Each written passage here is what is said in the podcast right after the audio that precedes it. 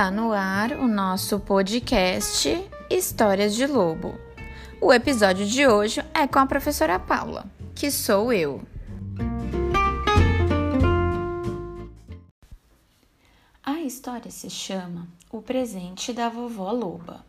Quem escreveu foi o Didier Dufresne, as ilustrações de Armelle Moderé, tradução de Gilda de Aquino, da editora Brinkbook. Na segunda-feira de manhã, o carteiro traz um pacote e uma carta para o lobo. Quem será que me enviou isso? Ele pergunta. Meu lobinho, envio este presente para você. Espero que goste. Beijos da vovó Loba. Oba, adoro presentes, grita o lobo. Ele sacode o pacote e encosta-o na orelha. O que pode ser? Um cofre de porquinho? Ele se indaga. O lobo vai procurar uma tesoura. Ele corta a fita e abre o pacote. Oh, não! Que horror! Ele exclama, olhando dentro da caixa. Então ele tem uma ideia.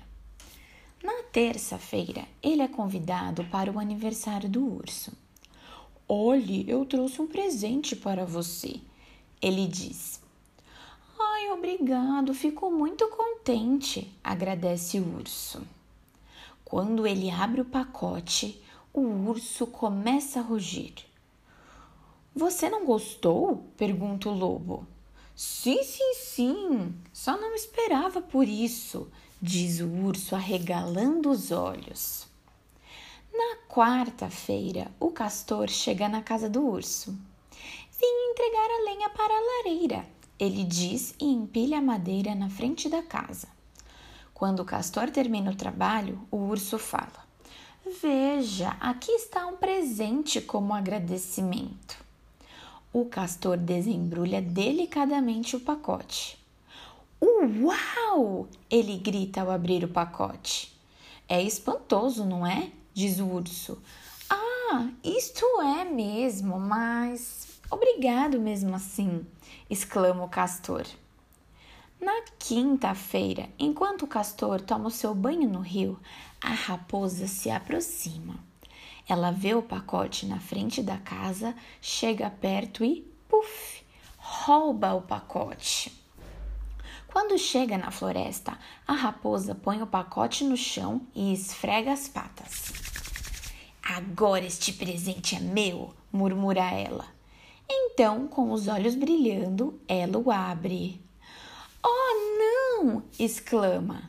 Ela tira o pacote aos pés de uma árvore e foge, correndo. Na sexta-feira, o texugo colhe cogumelos na floresta.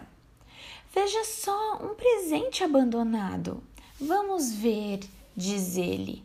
Ele se aproxima e espia o pacote. Num instante, os pelos de suas costas se arrepiam. Puxa vida! Nunca vi uma coisa desta! Ele exclama e leva o pacote para sua casa. Sábado à noite, o texugo ri sozinho, pensando na brincadeira que vai fazer. Já sei para quem vou dar este presente, planeja ele. Na ponta das patas de madrugada, o texugo coloca o pacote na frente de uma porta. Ele vai ficar furioso, pensa ele ao deitar-se. Domingo de manhã, quando abre a porta da casa, o lobo solta um grito. Acredito! O presente voltou! Então, decidido, ele vai buscar uma pá. Cava um buraco no jardim, um grande buraco, onde joga o presente. Depois, cobre o buraco com cuidado. Quando acaba, ele lava as mãos, pega uma folha de papel e começa a escrever. Querida vovó Loba, muito obrigado pelo presente. Eu gostei muito. Entrou por uma porta e saiu por outra. Quem quiser que conte outra. Fim.